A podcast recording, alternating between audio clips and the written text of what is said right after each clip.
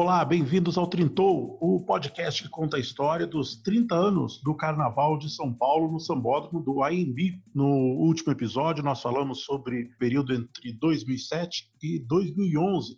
Agora, nessa próxima fase, vamos mais ou menos continuar naquela toada que a gente estava, porque os campeões não mudaram muito do último período, não é isso, Leonardo Dai? Não, a gente segue com o mesmo perfil né, de, de, das escolas disputando, das escolas é, favoritas ao título de sempre e tal. Ainda era um carnaval mais previsível, digamos assim. Né? No pré-carnaval você conseguia contar com um pouco mais é, de segurança né, quem eram as escolas candidatas. E é um episódio hoje que a mim vai ser especial, porque a gente sempre tem falado aqui é, de, de, como, de como essa, o passar dos anos vai trazendo lembranças mais vivas, né? E nesse episódio de hoje nós vamos falar daquele que é o primeiro ano em que eu estive no Sambódromo, foi lá em 2014, o primeiro ano em que eu fui atrás, eu, de comprar o CD, que foi 2012, enfim, de um, de um período em que eu, particularmente, comecei a ter uma relação mais próxima com o carnaval, que deixou de ser aquela relação ali de sexta, sábado, domingo e segunda, para ser uma coisa que começou a se estender ao longo do ano. É, também é o meu primeiro carnaval, também está nesse episódio de hoje. Também é o seu primeiro carnaval no AMB, Bruno Malto? Olá. Também, Brasão, olá, Brasão, olá, Dai. Também estamos, é, estreamos nesse, nesse episódio no AMB. 2013, estava no setor A, no vi desfile de sexta e sábado. E é um, carna é um carnaval bem especial aquele, porque marca a minha estreia, teve muito desfile bom, alguns problemas, muito, teve estouro de tempo, teve muita coisa, muita coisa que eu lembro assim claramente. E também acho que como o Dai falou, começa aí uma relação um pouco mais profunda com o carnaval. O primeiro, lembro que em 2014 comecei a acompanhar a disputa de Samba Enredo, comecei a descobrir mais coisas, buscar mais história, buscar mais entender cada comunidade um carnaval, é uma ideia assim bem legal. E eu brinco também que 2015, a partir de 2015 também conheci Dai, conheci Brasão, comecei a conhecer a galera que a gente tá, esse perfil aqui que a gente tá fazendo esse programa aqui com os amigos, foi mais ou menos nesse período também que a gente se conheceu. É verdade, foi tudo nessa época, aí lá nos, nos arrobas do Twitter. É, bom, antes de, de, entrar no carnaval, a gente vai começar falando do carnaval de 2012, mas Dai, chegou uma pergunta nesses episódios pra gente, e chegou uma pergunta por que que a gente fala ou camisa verde branco, ou vai vai, por que que algumas escolas é no masculino e algumas escolas é no feminino?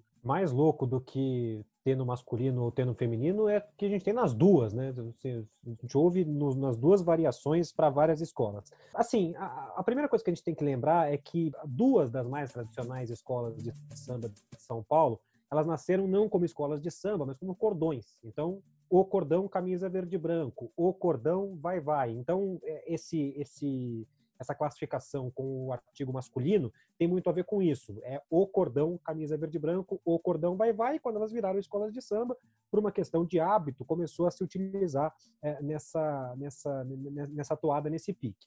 E no mais, eu acho que assim, para as outras, né, de uma maneira mais geral, como a gente ouve, especialmente o pessoal mais antigo, né, o pessoal que é mais que é um, um, pouco mais velho tem esse costume de usar mais o do que o a, né? Então você começa a ouvir o pessoal falando assim, ah, lá no Rosas, lá no Peruche, lá nos Gaviões. É, eu acho que é mais uma questão de, de oralidade ali, de, de, um costume, virou um hábito. O mais complicado de todos, o único que eu posso dizer assim que está errado mesmo, é a camisa verde e branco. A camisa verde e branco não existe. No mais, é, mesmo o vai vai, que é muito identificado como o vai vai, você tem samba do vai vai aí que é a vai vai, né? Então, então tá tudo em casa, digamos assim. Aí fiquei é. maluco com o desfile da vai vai. Da Vai Vai, perfeitamente. Até pouco tempo, Zé Carlinhos, que ganhou 355 sambas do Vai Vai, inclusive esse, né, no ano lá da Mãe Menininha, que ele perdeu, o samba dele tinha também pra Vai Vai. Então, assim, não, não é o mais comum, mas tá valendo. E o resto, assim, o, o resto é mais ou menos assim. Pode usar o O, pode usar o A, que tá tudo certo, entendeu? Bom, então vamos começar falando de 2012. A gente terminou o episódio passado com a Vai Vai campeã do Carnaval 2011, falando aí do, do maestro João Carlos Martins, mas vinha numa ascendente da Mocidade Alegre. E a Mocidade Alegre conquistou aí mais um título. Falou de Bahia, falou de Jorge Amado. Como é que foi esse, esse carnaval da Mocidade Alegre de 2012, Bruno Alta? Esse carnaval da Mocidade Alegre começa o sétimo lugar do ano anterior. A Solange ela fala uma frase muito forte que começa, na minha opinião, começa a traçar o campeonato da Mocidade Alegre ali perguntada sobre, sobre o carro quebrado, ela fala assim: ah, no que vem eu volto e eu volto mais forte. E ela prometeu e cumpriu. A escolha do enredo vem cumprir uma, um desejo da comunidade que vinha de muito tempo. Desde 2003, a escola não fazia um enredo realmente afro. E aí realmente tocou o coração desde 2000, desde a escolha do enredo, e muito pela escolha do samba. O samba é muito forte.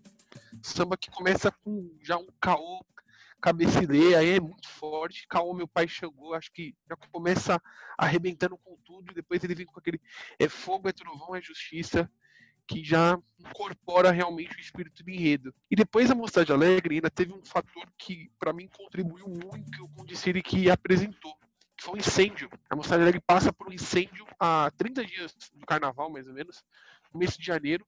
A escola perde boa parte dos seus carros, seus, três dos seus cinco carros são atingidos pelo fogo, perde lá esculturas, embora alguns carros já estavam até embalados, o carro abre alas um deles, queima, o carro estava embalado num saco preto, o saco preto derrete, de tanto tão quente que aquilo pegou. E a escola consegue, faz um mutirão, junta a comunidade para terminar os carros, para terminar as fantasias, e chega na avenida muito mordida pelo resultado do ano anterior, pelas dificuldades que ela teve no pré-carnaval por conta do incêndio, e a Mocidade Alegre entra botando, chutando a porta, digamos assim. Pisou muito firme na avenida, o samba. A primeira metade do desfile é um acontecimento. Porque mais do que a escola já estava muito forte, a arquibancada comprou muito barulho da Mocidade Alegre. Dos três títulos que a Mocidade Alegre conquista nesse período, 2012, 13 e 14, tirando 2009, que na verdade não foi tanto de desfile, mas sim a bateria, 2012 a escola consegue trazer o público para ela de uma forma que poucas, poucas vezes a escola própria conseguiu. Ela, a arquibancada joga muito junto com a escola, a escola faz um desfile muito forte. O final do desfile, se você, pega a transmissão da Globo, a, o Ailton Graça e o Chico Pinheiro, eles ficam, eles ficam nem indignados a palavra, mas inconformados com uma avaliação que era feita na transmissão do público colocou a mocidade lá embaixo. Ele, ele, o Ailton Graça fala até uma frase muito forte. Eles não entenderam a magia do que aconteceu aqui. E é uma magia, aquele desfile mágico, é um desfile muito forte, é um desfile que conta com arrebatamento de tudo, por conta do tudo, tudo isso que eu já contei, por conta do resultado do anterior, por conta do incêndio, por conta de ser um enredo afro que a escola queria muito há, há muitos anos. 2012 vem para chutar a porta e a Mocidade Alegre consegue ter uma simbiose, uma simbiose da escola, com o público, com o samba e com o momento que ela estava vivendo. É, eu, sempre, eu sempre digo isso, e acho que vou voltar a dizer até aqui durante esse nosso projeto. É, se aparecesse para mim hoje um, um, gênio da lâmpada ou coisa parecida e dissesse assim para mim: você tem direito a voltar para o AMB para ver o desfile que você quiser que você não tenha visto ao vivo na sua vida. Escolhe aí em, em em 25 anos de carnaval que você não viu ao vivo, escolhe um desfile para você rever, para você ver pela primeira vez ao vivo. Eu não pensaria nem meia vez em escolher o desfile da Mocidade Alegre de 2012. Todos os elogios que eu fiz aqui no último episódio, o desfile de 2011 do Vai Vai, eu repito para o desfile de 2012 da Mocidade, mas adiciono um componente que para mim faz esse desfile ser, se não o maior, um dos maiores da história do Carnaval de São Paulo, que é o fator afro. Né? O desfile do Vai Vai, por mais lindo que seja, por mais pertinente que seja, por mais espetacular que seja sobre o João Carlos Martins, é, não é uma coisa tão carnavalesca no sentido mais, mais puro da, da expressão, como esse desfile de 2012 da Mocidade, que ao invés de fazer uma biografia, entre aspas, preguiçosa do Jorge Amado, ou de fazer um enredo sobre a Bahia do Jorge Amado, que viraria mais um enredo sobre a Bahia do que sobre o Jorge Amado, escolheu contar a história da Tenda dos Milagres. Tenda dos Milagres que o, o enredo interpretou, e eu acho que é uma interpretação muito boa, é, como a obra que marca o, o, o Jorge Amado como um escritor baiano, que fala da Bahia, que fala das religiões afro-brasileiras. E a, a, construção do enredo é uma coisa espetacular, né? a construção é, narrativa do enredo, é, mostrando, é, colocando justamente a Tenda dos Milagres como um legado do Jorge Amado para a religião da Bahia, para o povo da Bahia, especialmente o povo negro da Bahia. É uma coisa muito bonita e que emociona até quem não tem ligação com esse universo, como é, por exemplo, o meu caso. Muito louco falar isso porque é um desfile simples, e que passou por esse problema que o Bruno citou aí do incêndio. Mas se eu tivesse que escolher a alegoria mais bonita da história do AMB, na minha concepção de beleza, seria, sem sombra de dúvidas, o último carro da mocidade, que é onde vem o Jorge Amado de joelhos, sendo coroado como o Obá de Xangô, né? como uma espécie, vou usar uma expressão aqui só para é, simplificar a explicação, mas como se ele fosse uma espécie de ministro de Xangô, uma figura assim, da mais alta patente, digamos assim, do candomblé, como ele de fato foi é, aclamado. E, e assim, a, a, a, imagem do Jorge Amado ali recebendo essa coroação é uma coisa muito bonita e de um, de um, de um visual muito impactante. Então é um desfile perfeito. Para mim, para mim, assim, eu brinquei na, no, no, último episódio, né? No caso do Vai Vai, o que é bom eu elogio, o que é ruim eu, eu passo pano. Nesse caso, eu não posso falar isso porque eu não, não me recordo, pelo menos, de nada que tenha sido ruim nesse desfile. É uma coisa espetacular. E uma coisa espetacular que marcou a diferença da Mocidade Alegre para as concorrentes naquele ano em específico porque foi um ano de uma profusão de enredos patrocinados em São Paulo e que afetou as duas grandes concorrentes da mocidade naquele momento.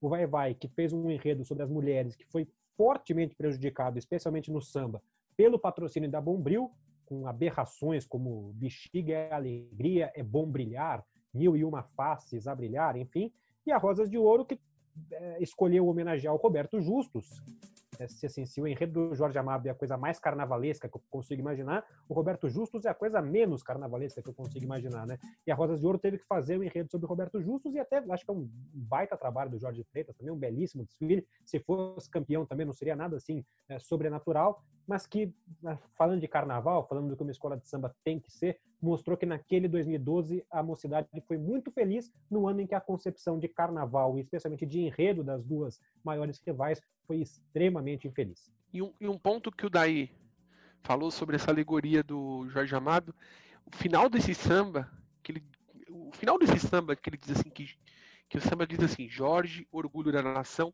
amado em cada coração, feliz o povo canta em oração. É uma coisa absurda. É, um, é uma, assim, eu tenho eu tenho poucos sambas assim que eu que eu acho que são extremamente felizes, encaixe de homenageado, de letra e tudo mais. E esse é um samba que ele, que ele encaixou tão bem que fica difícil você citar um ponto mais forte dele. Mas esse final. É coroado,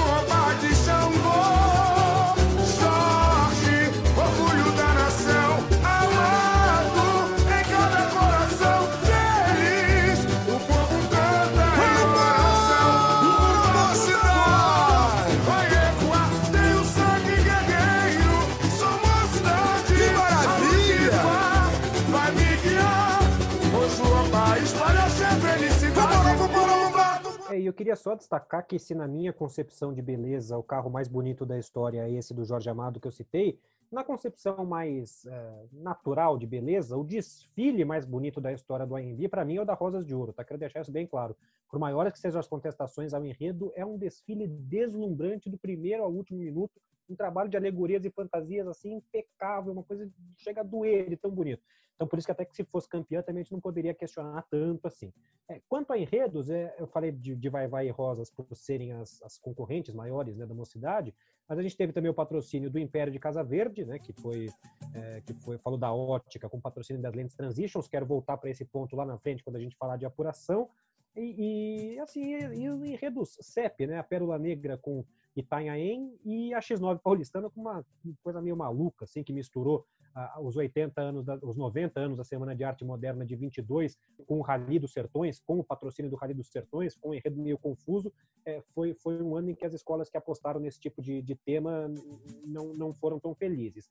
E além desses enredos que o Dai já citou, acho também que é justo a gente mencionar aqui a homenagem do Gaviões da Fiel pro Lula o ex-presidente Lula fez um belíssimo desfile, os Gaviões da Fiel fizeram um desfile muito bom, para mim é o melhor desfile da Gaviões na década, na década 2011 2020, eu acredito que é, a, que é a melhor apresentação dos Gaviões da Fiel. Não tiveram um grande resultado, acabaram só modesto nono lugar, mas o desfile é muito bom e tem uma sacada muito legal que é a sacada da bateria, que a bateria ela entra vestida de operário e no meio da pista ela muda para roupa presidencial, faixa, tudo bonitinho assim, barbudo, tudo mais, tudo bonitinho. E esse era para ser um desfile histórico pro Carnaval de São Paulo, porque o Lula tinha sido homenageado, de certa forma, um ano antes, na Tom Maior, quando o enredo foi São Bernardo do Campo, e não foi.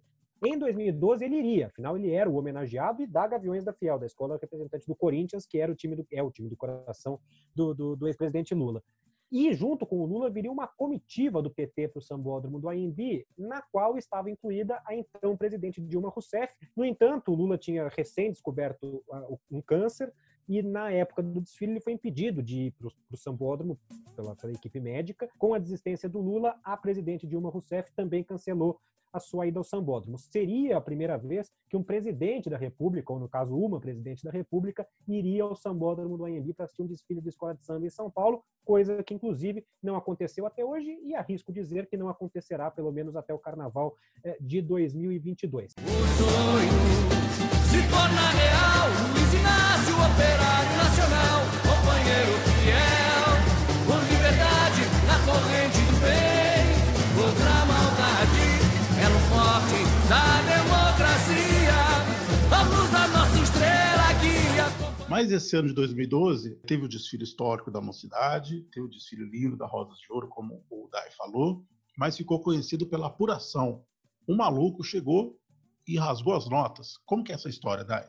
Eu fico muito. Assim, é, hoje eu tô, tô bastante taxativo, né? Tô falando várias vezes essa frase, mas se alguém me pedisse para falar o momento mais triste da história do Carnaval de São Paulo, também não me furtaria em dizer que é a apuração de 2012. Até pelo ano ter sido tão bacana, né? um ano de sambas tão bons, é, desfiles tão bons. Né? Ano nenhum merecia terminar do jeito que esse terminou, mas esse foi especialmente triste. É, foi Aquela terça-feira gorda foi muito estranha. Né? É, uma pequena curiosidade, aquele era o ano em que seriam adotados, foi, foram adotadas né, as notas decimais. Né? Acabou aquela coisa de 25, 75, passou a ser 0,1, 0,2, 0,3, igual é no Rio de Janeiro. E a apuração... E o Dai, ainda teve um detalhe: aquela apuração contou com menos jurados do que vinha acontecendo. Eram voltou cinco jurados, voltou para três jurados. E aí a apuração começa a ter um atraso, e aí ninguém começa, ninguém entende bem o que está acontecendo, e aí chegam as primeiras informações de que dois jurados haviam sido substituídos na sexta-feira, no dia do desfile, e que isso havia sido comunicado aos presidentes das escolas por e-mail, e, e ninguém abre e-mail em sexta-feira de carnaval, então na prática é como se tivessem trocado dois jurados sem que os presidentes e as escolas soubessem. Então houve uma reunião atrás ali da mesa onde, onde são lidas as notas, com os presidentes para saber se essas notas seriam é, lidas ou não. Aí cada um vai contar uma história, mas o que de fato acabou acontecendo é que as notas foram lidas e foram validadas normalmente. E a apuração vai andando e tal, a mocidade vai confirmando o seu favoritismo que tinha ficado claro na pista. Quando chegou lá no, no, último quesito, comissão de frente, um representante da Império de Casa Verde pula a grade e rasga as notas e a partir daí não tem mais apuração, né? Vira um tumulto generalizado, termina com imagens terríveis assim, né? Como a própria imagem das notas voando é bastante triste, mas nada se compara à imagem é, do carro da Pérola Negra incendiado pelos torcedores da Gaviões da Fiel que aproveitaram o clima que havia ali para fazer uma baderna generalizada, e foi um tumulto muito triste, que é, uma, foi uma apuração que só terminou lá para as 11, 11 e pouco da noite, quando é, houve uma votação lá interna, mais uma votação interna, para decidir que o resultado final seria o resultado é, que, que, que, havia até aquele momento com o título da mocidade. Então a mocidade fez um desfile tão lindo, tão inesquecível, só foi comemorar o seu título lá às 11h30 da noite e comemorar muito força de expressão, porque não havia clima para se comemorar nada, até porque quando houve o anúncio, o pessoal das torcidas que ficou no AMB é, xingou a Solange, tudo quanto é nome, como se ela fosse culpada de qualquer coisa. É, a culpa caiu muito sobre a Mocidade Alegre, mas é uma bobagem tremenda, até pelo desfile que a Mocidade tinha feito. Então foi uma, foi uma confusão muito triste. Só teve notas 10 entre as válidas, e se conquistar um 10, é campeão, independentemente do que ocorra com a última nota de todas as escolas. E aí um problema invadiram a mesa, tiraram papéis, tiraram notas, rasgaram notas. Aquele homem, aquele rapaz invadiu, pulou. Temos um problema grave aí. É, várias vezes já perguntaram para o Zulu, que é o locutor da apuração, sobre essa questão. Tá? Ele já falou várias vezes, é a versão dele. Mas teve uma vez que, ele falou que eu achei engraçado, que ele falou o seguinte, ah, uns anos depois aí eu estava conversando com um cara e eu perguntei como é que fica esse negócio de apuração, porque não tem muito como vocês saberem, né? Quem está ganhando, quem está perdendo. Aí o cara falou, não, hoje em dia a Globo coloca um telão lá, né, pra, ali do, do seu lado, ele tem um telão, então a gente vai acompanhando por ali. Aí o Zulu falou assim, ah, agora eu entendi o que aconteceu lá. Não tinha entendido como é que o cara tinha ido lá pro lado no meu, no meu peito para roubar as notas, de onde ele tirou, que ele estava em que posição ou não estava. Ali eu entendi tudo. Você tem o telão do lado, o pessoal vendo quem está na frente, quem está atrás. Agora eu entendi como é que aquilo lá foi acontecer. Essa apuração marca a última apuração que, não, que as notas não têm cópias. Porque era uma coisa meio bizarra, mas é fato, não tinha cópia das notas. E não tinha cópia. Então, como rasgou as notas, não tinha como você saber quem, quem tinha as notas que queriam ser lidas ainda. E a partir de 2013, a Liga resolveu fazer uma cópia que ela guarda no outro local, que caso aconteça qualquer problema com as notas, ela já tem lá a sua segunda via. Fazendo todas as, as contas, se sumisse a nota, se aparecer a nota, está permanecido o resultado dessa última questão que vocês têm aí. Então, pela votação de, do, dos presidentes ali em questão, uma, duas, três, quatro, cinco, seis, sete, oito, nove, dez, onze, doze, doze escolas, sete a favor de manter o resultado de carnaval e cinco contra. Então, está mantido o resultado do carnaval que vocês vieram ali a prometer. Então, Mocidade Alegre é a campeã do Carnaval de São Paulo, junto com a campeã. E o rebaixamento, rebaixamento, rebaixamento, quem cai? O rebaixamento está em Pérola Negra e Camisa Verde Branca. Segundo confirmado. Segundo.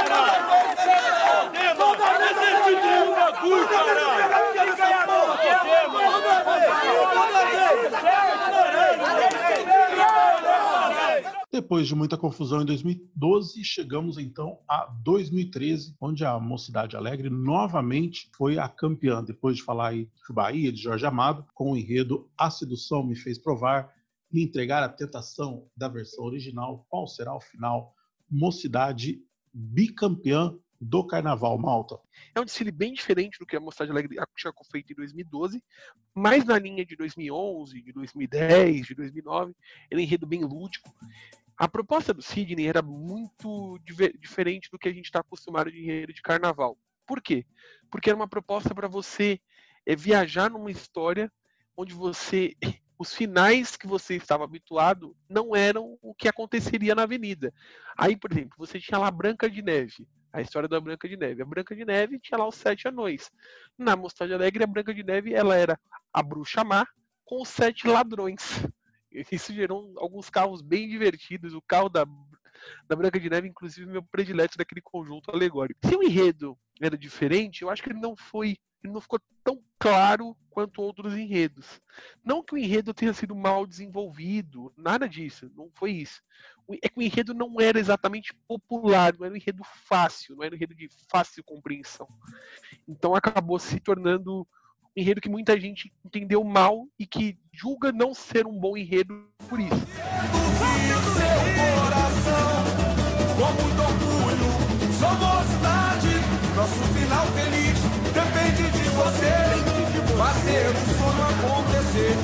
As rebaixadas desse ano foram Mancha Verde e Unidos de Vila Maria, que no ano anterior tinham ido para o desfile das campeãs. O que, que aconteceu com essas duas que de um ano para o outro, de campeãs a rebaixadas.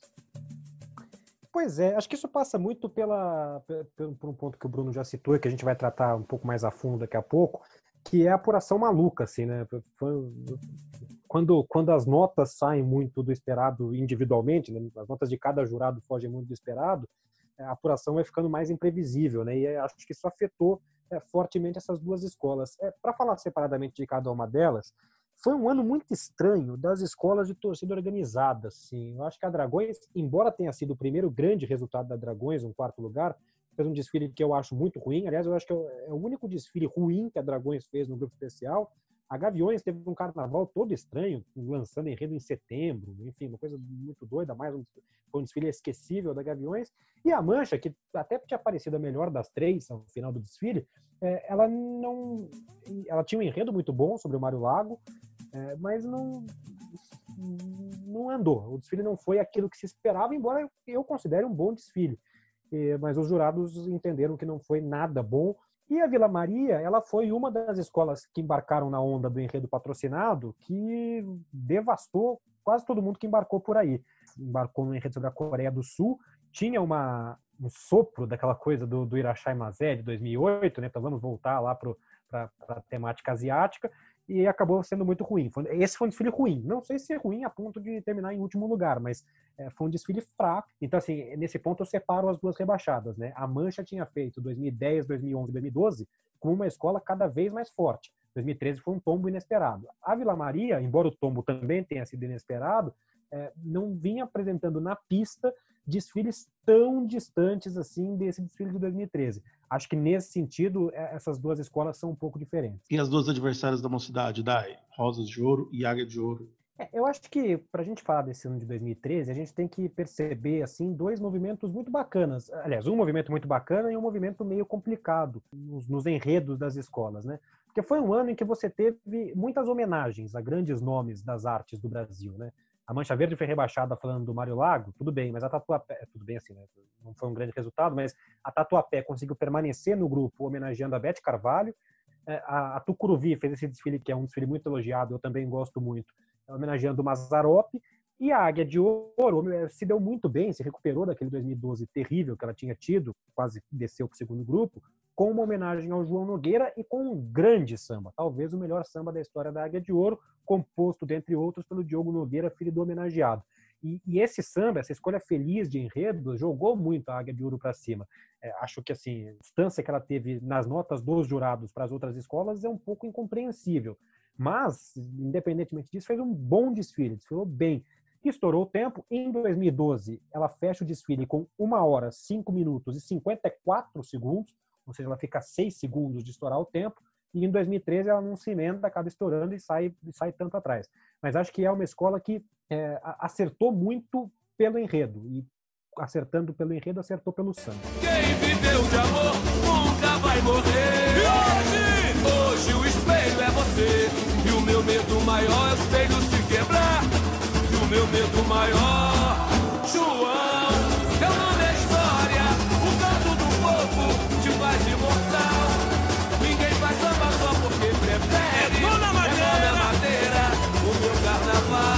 E um ponto que o, que o Dai falou, que eu acho que a gente precisa lembrar aqui, é o, o enredo do Tucuruvi.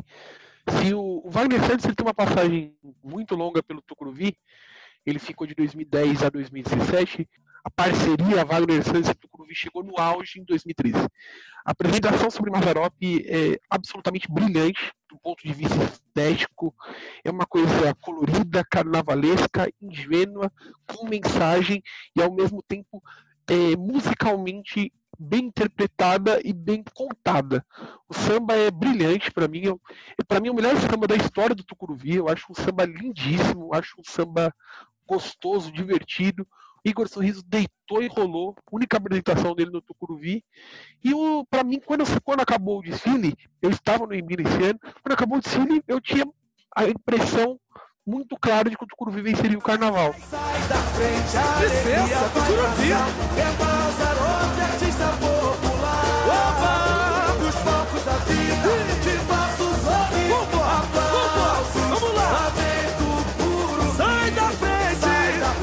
Ao mesmo tempo, você teve um outro movimento que foi o dos enredos patrocinados.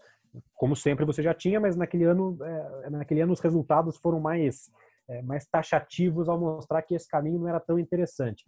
Porque a Vai Vai embarcou no enredo sobre o vinho, que tinha patrocínio e que não foi legal, o samba não era bom, o desfile foi muito mais ou menos, e a Vai Vai acaba saindo é, do grupo ali das cinco primeiras colocadas. É, a Vila Maria teve esse enredo patrocinado sobre a Coreia do Sul, que rebaixou a escola. A Tom Maior fez um enredo sobre o Parque dos Desejos, sobre o universo do sexo, da sensualidade e tudo mais, que tinha patrocínio de uma marca de preservativos. Quase desceu.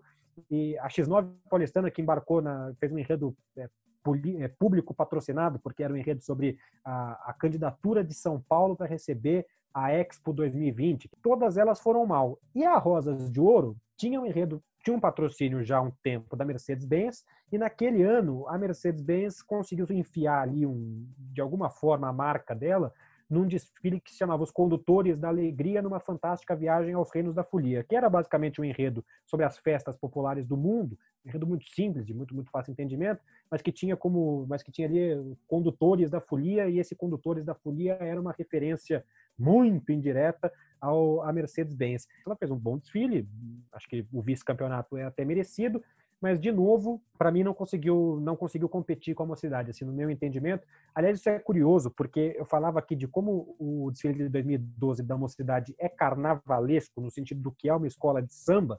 Eu acho esse desfile de 2013 da mocidade incrivelmente carnavalesco, num sentido muito mais inocente de carnaval. Para mim, aquilo ali é carnaval puro. Aliás, queria dizer para vocês em primeira mão que a minha estreia como cineasta vai ser contando a história do dia em que o Sidney França, do dia que o Paulo Barros acordou no, corpo do Sidney França. E foi assim durante um ano. Aquele desfile é Paulo Barros, assim. Aquele Paulo Barros da Tijuca, lá de 2011, por exemplo, é aquilo. Assim, não quero falar nada, não quero contar história nenhuma, não quero passar mensagem nenhuma, eu quero fazer aqui um monte de referência que as pessoas vão entender, batendo o olho para divertir as pessoas. Se em 2012 a confusão foi com o público, foi com, com os convidados, em 2013 a confusão foi no, nas notas ali, daí foi muito, muito confuso. Com o público foi tranquilo, não teve torcida, como é que foi?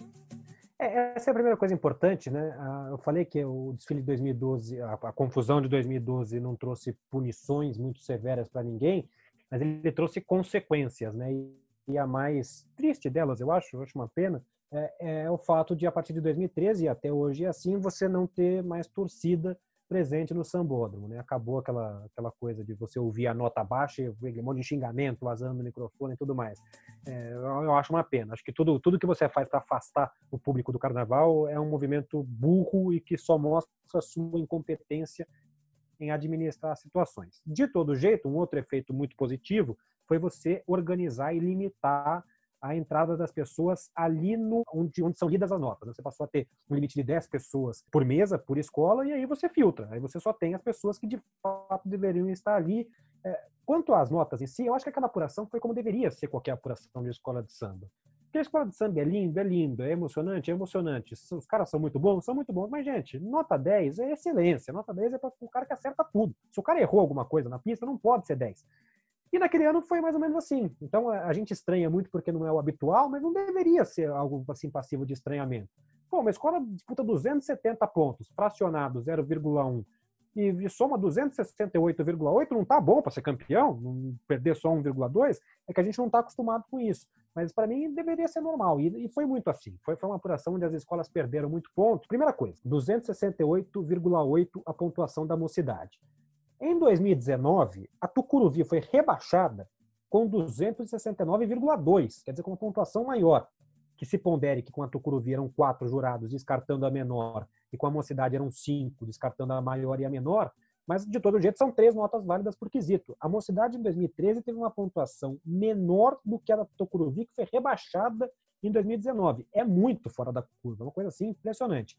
E o que eu acho mais impressionante é que quando termina o sétimo quesito da apuração, a Rosas de Ouro tem meio ponto de vantagem para a Mocidade Alegre, faltando Mestre, Sala e Porta da Bandeira e Enredo, que são dois quesitos historicamente pouco julgados no Carnaval de São Paulo. Então, assim, estava muito óbvio que a, que a Rosas de Ouro ia ser campeã. E a Rosas de Ouro perde quatro décimos em Mestre, Sala e Porta Bandeira a mocidade recupera 80% da desvantagem em um quesito que era um quesito muito complicado para a escola, e o último décimo que faltava é o, é, o, é o décimo do quesito enredo, onde a mocidade consegue ganhar o carnaval.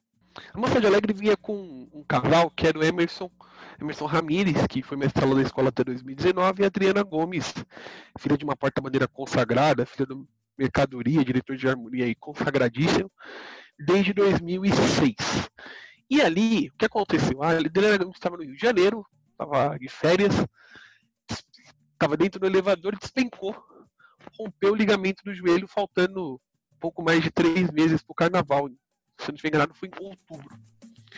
E aí o que aconteceu? A Moça de Alegre falou assim: bom, carnaval esse ano é em era no começo de fevereiro, ela falou assim, bom, não vai dar tempo da Adriana se recuperar tempo para desfilar. Encontrou uma porta-bandeira que estava afastada do carnaval, chama Karina Zamparoli, ela, está, ela foi velada na X9 paulistana, tinha desfilado na escola em 2011, tinha sido mandado embora, foi dispensada por deficiência técnica. E aí ela ficou afastada em 2012, assistiu o desfile da arquibancada e em 2013 ela volta. E em 2013 ela volta, não é que ela volta fazendo uma apresentação comum, ela volta sendo fundamental para o bicampeonato na Mocidade Alegre. E a Mocidade Alegre tirou quatro décimos graças ao desempenho dela com Emerson. E a Karina está até hoje como primeira porta-bandeira da história da Mocidade Alegre. Festa vai rolar, hoje a festa vai rolar.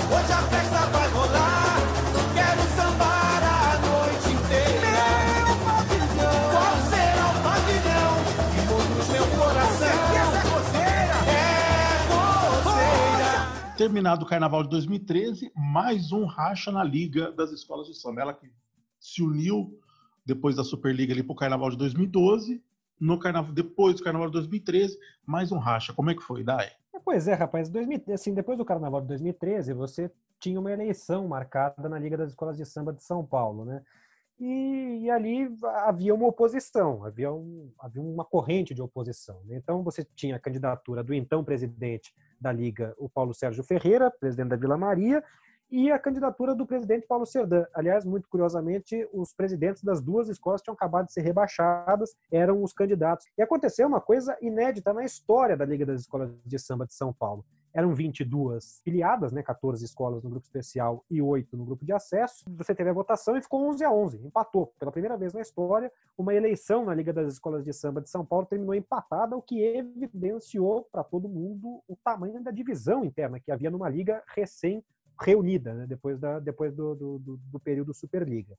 É, acontece uma, uma, uma, uma nova votação, mas na verdade foi absolutamente protocolar porque entre a primeira e a segunda votação, o presidente da Mancha Verde, o Paulo Serdã, um dos candidatos, já sabe que uma das pessoas que estavam do lado dele passa para o outro lado, passa para o lado do Serginho, e ele diz então que a eleição é uma fraude, que a eleição tinha sido fraudada, e ele faz uma nota dizendo que já sabe que vai perder e tal, e que o Serginho vai ser reeleito, e com a, a linha narrativa muito peculiar que tem o Paulo Serdã, ele compara algumas pessoas da Liga das Escolas de Samba de São Paulo ao turco da novela. Para quem não se lembra, 2013 estava no ar, tinha acabado de sair do ar a novela Salve Jorge, que se passava entre o Brasil e a Turquia, a novela de Glória Pérez, que tinha, obviamente, um turco, na verdade, vários turcos, mas tinha um turco lá que era um, um cara menos boa gente, que enganava as pessoas, e o Paulo Serdã, em sua nota oficial, fez uma referência a esta personagem,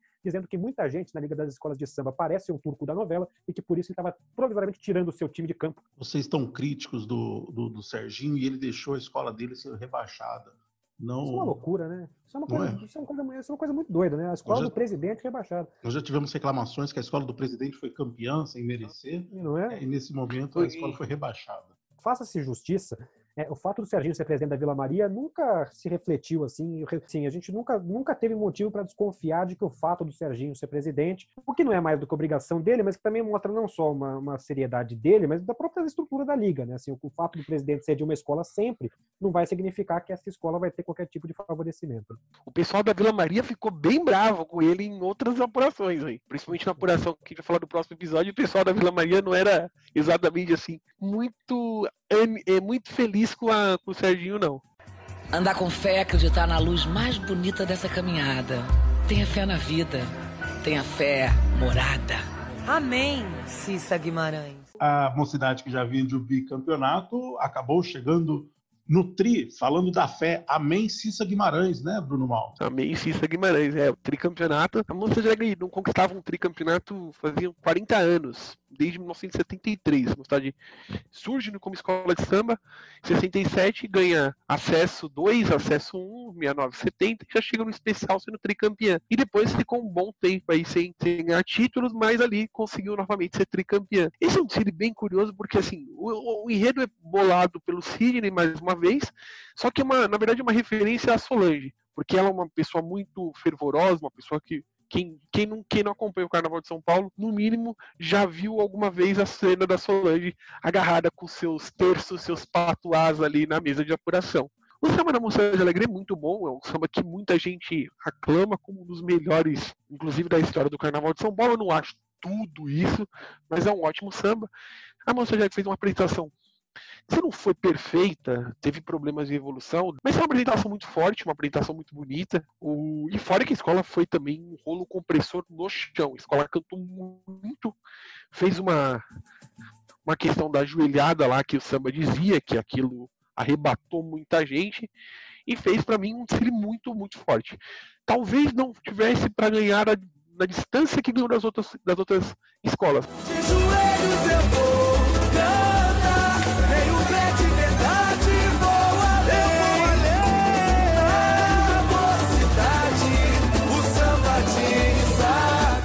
Já queria entrar no primeiro ponto que eu acho muito importante sobre 2014, que é certamente, assim, eu posso estar esquecendo de alguma coisa, mas, mas eu acho que não. A maior chuva da história do, do, do Sambódromo, né? Assim, acho que no, na era do AMB não teve nenhuma noite em que choveu mais do que choveu naquela sexta-feira de carnaval de 2014, em que choveu granizo, né? Quando a Leandro tá passando, tá caindo pedra de gelo no sambódromo do Anhembi, é uma coisa de louco. E isso devasta um desfile que já seria muito limitado tradicional, normalmente, né, em condições normais, pelas questões financeiras da escola, embora tenha passado até razoavelmente bem em quesito de chão, a chuva leva, leva tudo embora e a Leandra é muito prejudicada. Outras escolas são bastante prejudicadas, né? A Rosas de Ouro é bastante prejudicada também, embora do, do, grupo das primeiras escolas ali talvez tenha sido até a que menos sofreu. A X9 sofre muito, porque quando a Rosas passa, a chuva dá uma diminuída e depois ela volta a cair com muita força no desfile da X9, que até, não sei se foi exatamente por causa da chuva, mas é, tinha um, um, efeito de LED na, na roupa da comissão de frente, que vai, vai para o espaço porque apaga, enfim. E até as outras escolas que desfilaram na primeira noite sem chuva, elas foram prejudicadas pela concentração. Eu nunca me esqueço que a Tucuruvi, por exemplo, perdeu ponto em fantasia porque as saias das baianas estavam sujas de barro. E elas estavam sujas de barro, obviamente, porque é, as baianas estavam vestidas e, e, tinha barro né, na, área de concentração. Tanto é que depois desse episódio a, a, liga coloca lá no manual do jogador que em caso de chuva o jogador tem que levar isso em consideração para não descontar ponto por sujeira na roupa, sujeira que obviamente tem a relação com, com a chuva. Então, foi, é, esse acho que é o ponto importante para a gente falar do, do, desfile de 2014. É, tanto na parte de cima quanto na parte de baixo da tabela, a chuva prejudicou muito, prejudicou muito as escolas de sexta-feira. As escolas de sábado tiveram uma vantagem muito grande. E os espectadores que só foram no desfile de sábado, como foi o meu caso naquele ano, também. Né? Recordar momentos marcantes da nossa história. Você, você é impossível não lembrar Tive muito, muito patrocínio esse ano. É, o Chico Espinosa, coitado, ele tinha feito a Coreia do Sul, tinha sido rebaixado, e caiu Paulínia na mão dele para falar no Vai Vai no outro ano. Né? Foi um desfile realmente é, complicado do Vai Vai. É, queria fazer uma confissão aqui que eu sou amante do samba do Vai Vai sobre Paulínia, uma coisa que eu não costumo confessar muito facilmente, mas, uh, mas aqui eu vou confessar para vocês, eu gosto muito do samba, e eu gosto a ponto de achar que ele ia pegar, a ponto de eu colocar o Vai Vai como campeão do carnaval nos bolões da vida aí pré-desfile é, na avenida a coisa se confirmou muito diferente do que eu imaginava. O desfile, para mim, assim, é, não me lembro do Vai Vai ter feito um desfile pior. Assim, se fez, eu não me lembro. É, a Tom Maior, eu não sou um fã muito grande desse desfile, mas é um carnaval muito especial para Tom Maior, porque o abre alas da Tom Maior quebra na concentração, Tom Maior com enredo sobre Foz do Iguaçu, um samba que eu também não acho que não tem nada a ver com, com o perfil da escola, mas, mas enfim, é, o abre alas quebra, ele, ele passa pela avenida apoiado por uma empilhadeira, a escola entra na pista já com 10, 12 minutos de desfile para resolver o problema. Chega a haver uma discussão na liga sobre o uso da empilhadeira configurar merchandising. Os presidentes votam para saber se a Tom Maior seria punido ou não. Todos votam contra a punição, menos o seu Leandro, se eu não estiver enganado, que se abstém, não quer votar. É, eu queria destacar aqui é, dois desfiles. É, primeiro, a Águia de Ouro, que eu acho que fez um desfile muito bom. Para mim, é, é um desfile mais maduro do que o de 2013. O de 2013 ele é um bom desfile meio na hora ali, né? Meio, é aquele estalo que dá ali e as coisas funcionam. 2014 eu já acho que não. 2014 eu acho que a escola se preparou para brigar pelo título. E acho que isso tem que ser mencionado, um baita desfile. E outro desfile que eu queria destacar também é da Tatuapé. Tatuapé tinha chegado ali em 2013, conseguiu se manter meio na bacia das almas no grupo especial, o então vice-presidente Eduardo Santos assume a escola para o Carnaval de 2014, chega trazendo Vander Pires, uma coisa a pé, coisa que ninguém nunca poderia imaginar, seis meses antes, e a escola faz um desfile, embora muito pobre, assim, muito, muito limitado em termos estéticos, em termos de, de, de materiais, de recursos, ela consegue um ótimo resultado, fica em sexto lugar e chega a estar na apuração ali em segundo lugar, né? Nunca me esqueço da, acho que é primeiro lugar, quesito. É, exato, em primeiro lugar a Tatuapé está em primeiro, e aí a câmera da Globo foca no Eduardo. Assim, o Eduardo tá. O que está acontecendo? Né? Assim, não era para estar tá aqui. A Tatuapé chega a liderar a apuração e depois acaba, acaba derrapando muito no quesito evolução.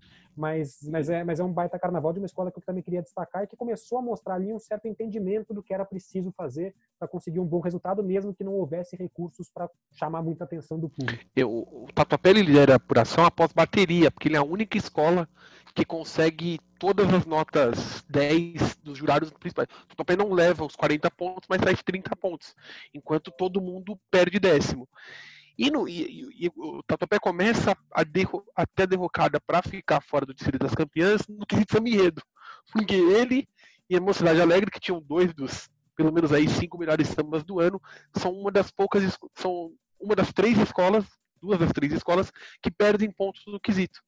A Mocidade perde um décimo o Tatuapé perde dois décimos, e aí o Tatuapé começa em evolução também, tem uma, uma perda grande e aí fica lá atrás. Boa lembrança sua, a gente tem que, tem, que, tem que lembrar dessa história. Uma das notas diferentes de 10 que a Tatuapé recebeu em samba enredo foi de uma jurada, um jurado, não me lembro agora se era homem ou mulher, é, que o enredo da, da Tatuapé, não citei aqui, mas o enredo era São Jorge, né? E o jurado tirou o ponto da Tatuapé porque ele não entendeu o verso meus inimigos não me alcançarão. Ele colocou lá na justificativa, meus inimigos não me alcançarão, o verso que ficou meio deslocado ali do enredo. De vez em quando, de vez em quando eu acho que dá 10 para todo mundo mesmo é até um pouco melhor do que dar 10 para 12 escolas e escolher uma para tirar ponto. Eu amanheço nos braços da fé, vindo clarão da lua,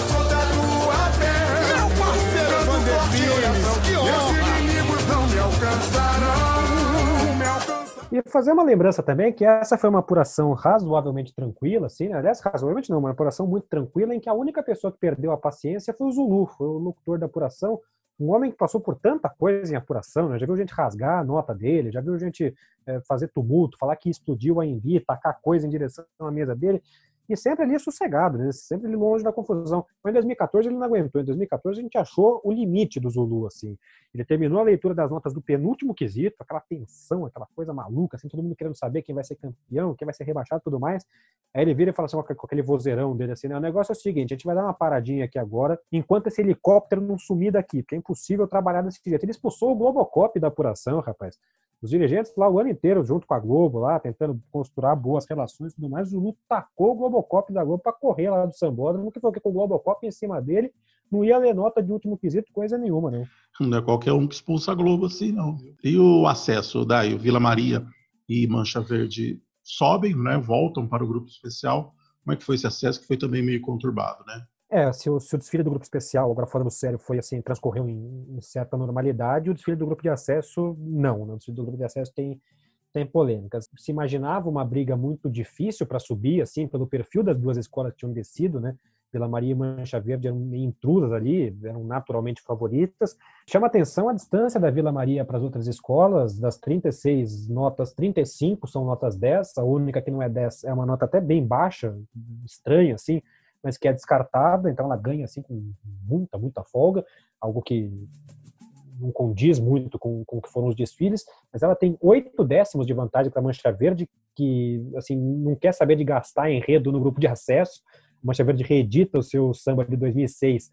Mas chama muita atenção nesse, nesse ano de 2014 no acesso é o rebaixamento, porque você tinha uma escola em franca ascensão, a Estrela do Terceiro Milênio, uma escola que nasce em 98, chega no grupo de acesso em 2012 em 2012 ela já chega em quarto lugar, em 2013 ela já está ali em terceiro e, e ela era uma ameaça à Mancha Verde de Vila Maria, mas ela acaba descendo para o terceiro grupo por uma punição muito polêmica, assim, porque ela alguém denuncia, alguém abre uma ata é, alegando que a terceiro milênio utilizou esculturas do desfile da Rosas de Ouro, é, do desfile da Rosas de Ouro de 2013. E essa ata é levada para votação eh, e a terceiro milênio é punida, perde os pontos, ela perde três pontos e acaba sendo rebaixada de maneira muito surpreendente e muito polêmica. E essa punição acaba salvando a Unidos do Peruche. Se no episódio passado a gente falou que a gente terminou falando do ano 2011, que a Vai Vai, a música venceu na Vai Vai,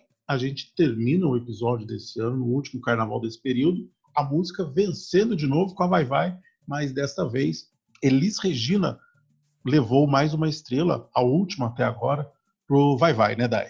É, eu tenho uma concepção assim de, de escola de samba. Uma vez eu ouvi uma história, assim, se for verdade, ótimo. Se ele não falou isso, estou falando eu, né? De que quando o Oswaldo Jardim chegou na, no Império Serrano, para trabalhar no Império Serrano, começaram a perguntar para ele qual o enredo que você vai fazer, qual enredo você vai fazer. Ele falou assim, gente, eu não posso chegar no Império Serrano com enredo. Eu tenho que sentar aqui no Império Serrano e, e ver o que, que essa escola quer falar, né? O que, que eu tenho que fazer para tocar essa escola. E eu acho que a, a, grande dificuldade do processo de criação de um carnaval é muito essa, assim, é você entender o que é que a sua escola quer falar naquele momento. E eu acho que isso fica contraditoriamente, isso fica mais fácil de perceber, essa resposta chega muito mais fácil quando a escola está em baixa. É, não é à toa que tem várias escolas que quando tomam alguma porrada ou quando, enfim, acontece alguma coisa que foge ali do esperado, no outro ano elas vêm com um enredo mais à sua cara e desfilam melhor, porque eu acho que é nesse momento assim de baixo é que você às vezes percebe o que é que você está procurando, o que é que você está tentando fazer. E acho que o caso do desfile do Vai Vai de 2015 sobre Elis Regina é muito isso, assim, porque a escola já tinha já não tinha ido bem em 2013, em 2014 ela faz, repito, que para mim é o pior desfile da história do Vai Vai, e ela tá muito machucada, assim, né? Ela tá, ela tá numa prateleira ali que não é dela. Não é normal isso acontecer com o Vai Vai. Não é normal o Vai Vai ficar dois anos seguidos fora do desfile das campeãs, assim. Isso, não, isso é uma coisa que, aliás, em toda a história do Vai Vai, em todos os tempos do Vai Vai, o Vai Vai nunca tinha ficado dois anos seguidos fora das cinco primeiras posições. Isso é uma, isso é uma estatística, assim, inacreditável. E naquele momento tinha acontecido. Então, é, acho que tem uma turbulência política. Mas, Odai, sim. pelo que vai vir depois, que a gente vai falar no próximo episódio, do Vai Vai, o título acabou sim. sendo ponto fora da curva, né? Não é os dois, eles não ficando fora do. Ele, o Vai Vai ficando fora do, do, das campeãs. O título acabou sendo um ponto fora da curva, tristemente, né? Mas pelo que a gente viu depois, acabou meio que sendo isso, né? É, aí acho que a gente pode até é, fazer uma reflexão mais profunda mais adiante, mas o que a gente pode começar a pensar, sim, é se esse título também não criou uma certa ilusão de que, recorrendo a esse tipo de enredo que a escola quer falar, todos os problemas estarão resolvidos e não é necessário cuidar mais de nada. Né? Talvez seja é, é, uma, é reflexão, talvez não, uma reflexão que com certeza é uma reflexão muito importante para a gente tentar entender, assim. Que foi o que a gente viu depois, né? Exatamente. É, é, tem, essa, tem essa armadilha, né? Tem essa, tem essa coisa. São dois lados, né? Ao mesmo tempo que isso te favorece a fazer um bom desfile naquele momento, você também tem que tomar cuidado para não achar que só isso também sempre vai bastar, porque isso tem um, é. tem um limite. Como diz o outro, não é todo dia que chove, né? Assim, você tem que, tem que tentar também é, se estruturar para não precisar dessas coisas. Oda, e isso até a gente pode. A gente vai falar, vai aprofundar isso no próximo episódio, mas Mãe Menininha do Canto A é um pouco disso. O Vai Vai acreditou que, que a mística do, do, de Elis poderia se repetir daquela forma. E, então é isso, assim, era uma escola muito dividida, o Neguitão com uma reedição, com uma, com uma reeleição muito complicada, uma escola muito machucada pelos, pelos, pelos resultados dos dois anos anteriores, e que vê no enredo da Elis Regina o, o caminho, assim, a luz ali no fim do túnel para recuperar, para se recolocar nos eixos, assim. E acho que a felicidade desse enredo, ela está no enredo. Acho que a Elis Regina, ela é um, ícone da música, assim, que tá, ela tá meio que pairando no ar, assim, ela tá muito acima de qualquer coisa, assim, é muito não tem muita contestação, assim, né? Elis Regina não traz uma rejeição Ninguém rejeita Elis Regina, vocês podem até não gostar, mas é, é uma figura absolutamente poderosa, de uma força imensa, né? O samba é um samba que eu acho que é um samba que ele não é comparável ao de 2011 tecnicamente. Eu acho a letra dele até mais ou menos assim, acho que tem poucos trechos de grande inspiração, mas acho que ele, ele arrasta o povo, né? Ele assim, ele é um, ele é um arrastão pelo sucesso de um desfile que eu nem acho feio, como as pessoas às vezes falam. Acho que as pessoas se pegam muito na, na, na escultura da Elis Regina. A brincadeira da Elise Spock é divertida, eu faço também, você faz, todo mundo faz, mas assim também não é nada, ah, escultura vergonhosa. Não, não é uma escultura perfeita, mas também, gente, pelo amor de Deus, né? Tem aquela coisa, né? Quando vai, vai, vai, ninguém segura, é muito difícil segurar. Ele foi muito isso. Brazão, é, eu vou fazer uma, uma brincadeira assim, porque eu tem uma certa pessoa aqui que está nesse podcast aqui que ela chegou a dizer no dia que saiu a faixa do CD que era um assassinato ao samba do Vai Vai, porque não, e essa pessoa mandou avisar que continua achando, inclusive. É, deu certo, é. Continua achando. Não é samba, né, gente? Pelo amor de Deus. Como é que vocês enfiam um trecho de Maria Maria no, no meio do samba? Isso não tem, isso não tem condição. Isso é, um, isso é uma, repito, é uma sandice, é uma maluquice. Mas que funcionou, funcionou. Que deu certo, deu certo. Que foi o que fez o Vai Vai ser campeão, não tem a menor dúvida. Mesmo com a Elise Spock, né?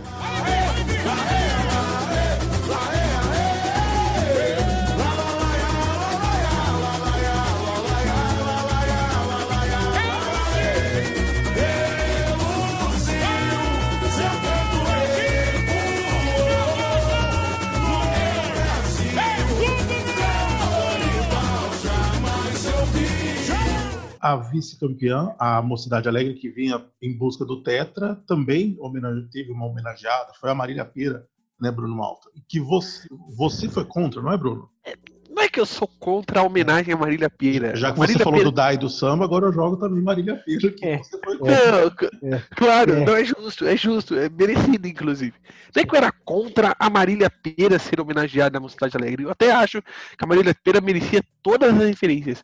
Eu só não era a favor da Marília Pera ser naquele ano na busca pelo tetracampeonato que a escola nunca conquistou na sua história. Eu acho que poderia ter sido um enredo um enredo que, que a escola quisesse falar de fato. Acho que a Marília foi uma homenagem muito mais particular do Sidney do que uma homenagem da Mocidade Alegre. Eu acho que faltou Mocidade Alegre abraçar aquele enredo do jeito que deveria ter sido abraçado, inclusive.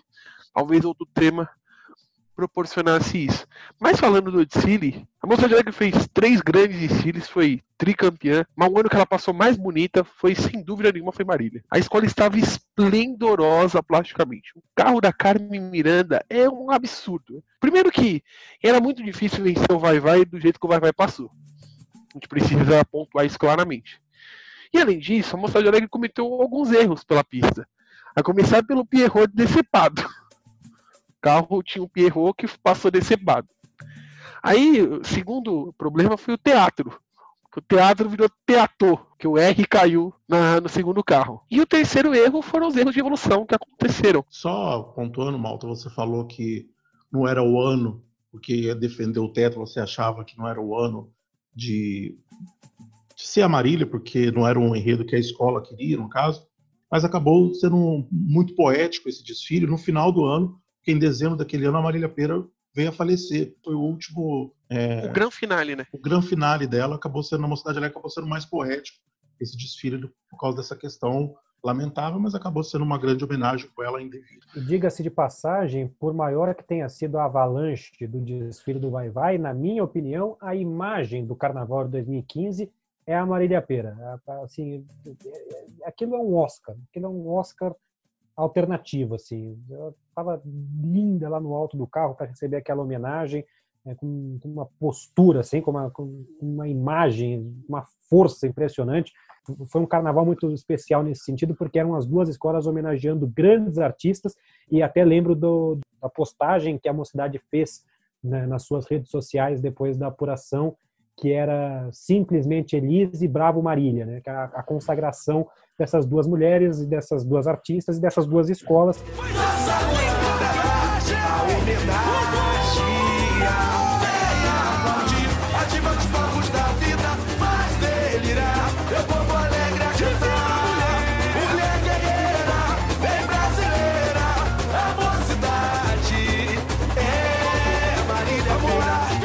Rosas de Ouro fica em terceiro lugar, com um desfile que eu não acho grande coisa. Acho, eh, é o último trabalho do Jorge Freitas na Rosas de Ouro, e para mim é o pior deles, melhor que 2011, mas assim, tirando 2011 é o pior de todos. E a Rosas leva quatro notas, 9,9 no quesito samba enredo.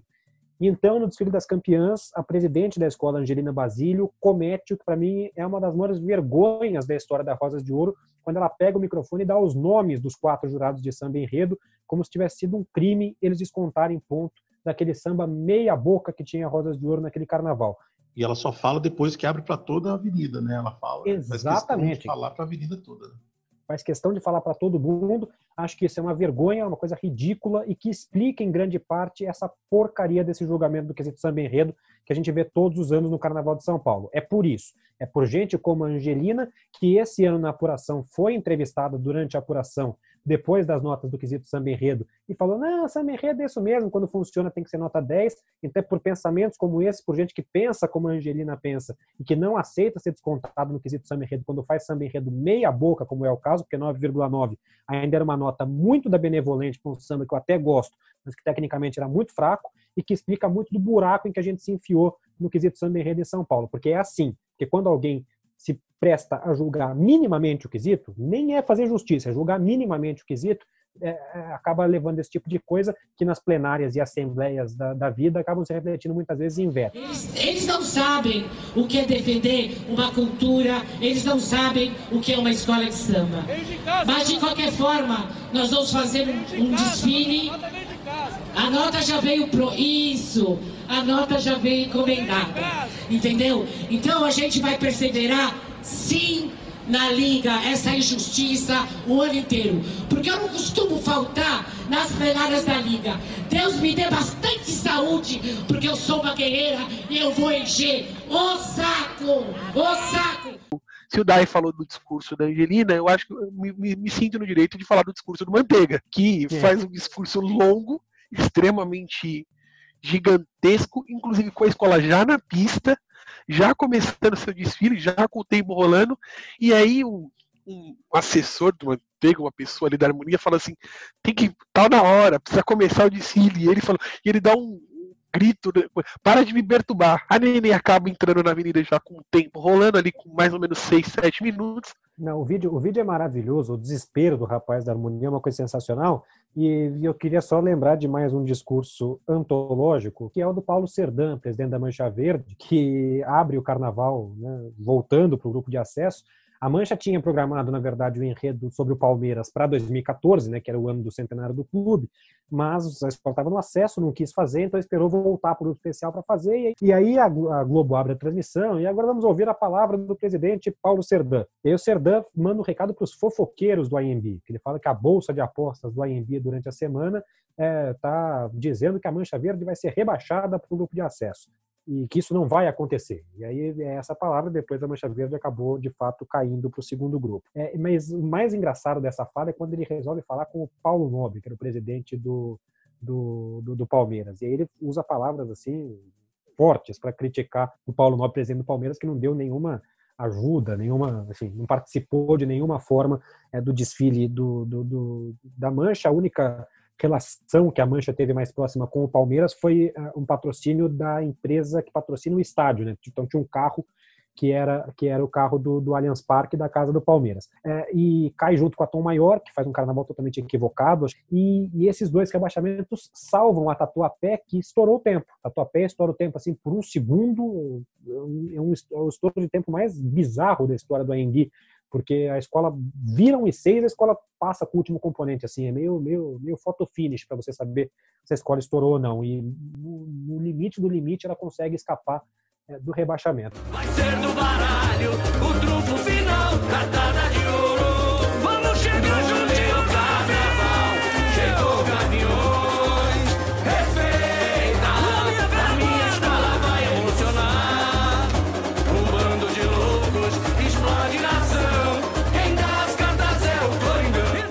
Gaviões da Fiel falaram sobre o baralho. Um desfile que eu acho que é um desfile muito bom. Acho muito subestimado pelo julgamento.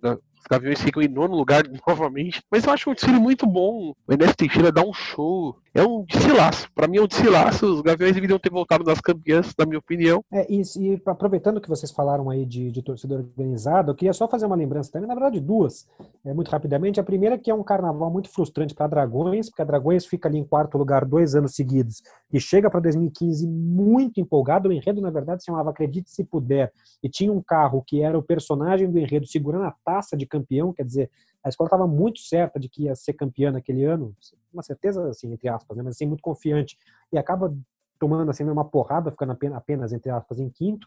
E a outra escola relacionada ao São Paulo, que é Independente Tricolor, ela protagoniza uma rara virada de mesa no Carnaval de São Paulo. Né? A gente já falou sobre isso aqui. No grupo especial foram apenas duas em todo esse período do AMB, e no grupo de acesso nós tivemos uma em 2015, porque a Independente está voltando para o grupo, está tá estreando no grupo de acesso, a primeira vez que ela desfila no segundo grupo, ela desfila sobre uma. Assim, chove muito no domingo de carnaval, uma chuva muito grande. A chuva atrasa o desfile da Independente, e quando a Independente entra na avenida, acaba a luz. Ela desfila sem luz. Ela termina em último lugar, acaba rebaixada, e depois de um tempinho tem uma reunião na Liga, onde a Independente alega que foi prejudicado pela falta de luz. Quem já leu os regulamentos aí da vida sabe que em caso de falta de luz, o desfile começa, continua normalmente, não tem problema nenhum. A alegação da Independente, no entanto, é que ela cedeu a um apelo da Liga para atrasar o desfile, a Liga pediu para a Independente atrasar o desfile, não foi a Independente que pediu o desfile começar depois, e que esse atraso fez com que ela desfilasse, sob, desfilasse sem luz. Por isso ela foi prejudicada e por isso ela entendeu que o rebaixamento não seria merecido. A Liga, né, enfim, a Assembleia, os votantes da Liga ali é, reconhecem razão a Independente por conta desse episódio, e a Independente acaba escapando do rebaixamento num grupo de acesso vencido pela Unidos do Peruche. A Peruche, que tinha sido salva do rebaixamento pela punição da terceira milênio no ano anterior, renasce, e renasce com o samba muito bonito, Carabá, uma, baseado numa lenda indígena de um, de um menino que se transforma num grande guerreiro. Samba lindo que ajuda Peruche a renascer. E, importante fazer esse registro, é o último ato de um compositor muito promissor do Carnaval de São Paulo, Midras, e ele era o intérprete do bloco Pavilhão 9. E ele estava na quadra da Pavilhão nove meses depois do Carnaval, quando ocorreu aquela lamentável chacina na madrugada de um Corinthians e Palmeiras. Estava lá, ainda tentou salvar as pessoas, foi ele que correu para abrir o portão da quadra para que os frequentadores pudessem escapar, acabou sendo atingido por, por, um disparo, veio a falecer. Então, esse desfile de 2015 na Peruche é uma grande obra de um compositor com bons sambas no Carnaval de São Paulo.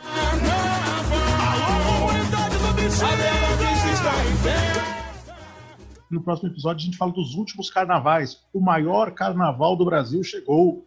Aí a gente vai falar dos últimos cinco carnavais do, do, daqui de São Paulo, do AMB.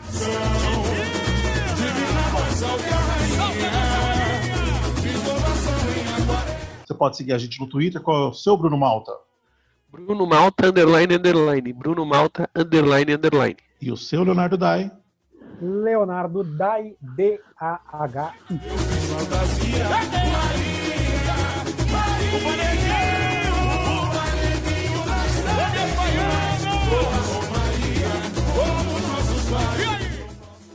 Você confere o Trintou no Spotify, também no Deezer e no Castbox. Um abraço e até o próximo episódio.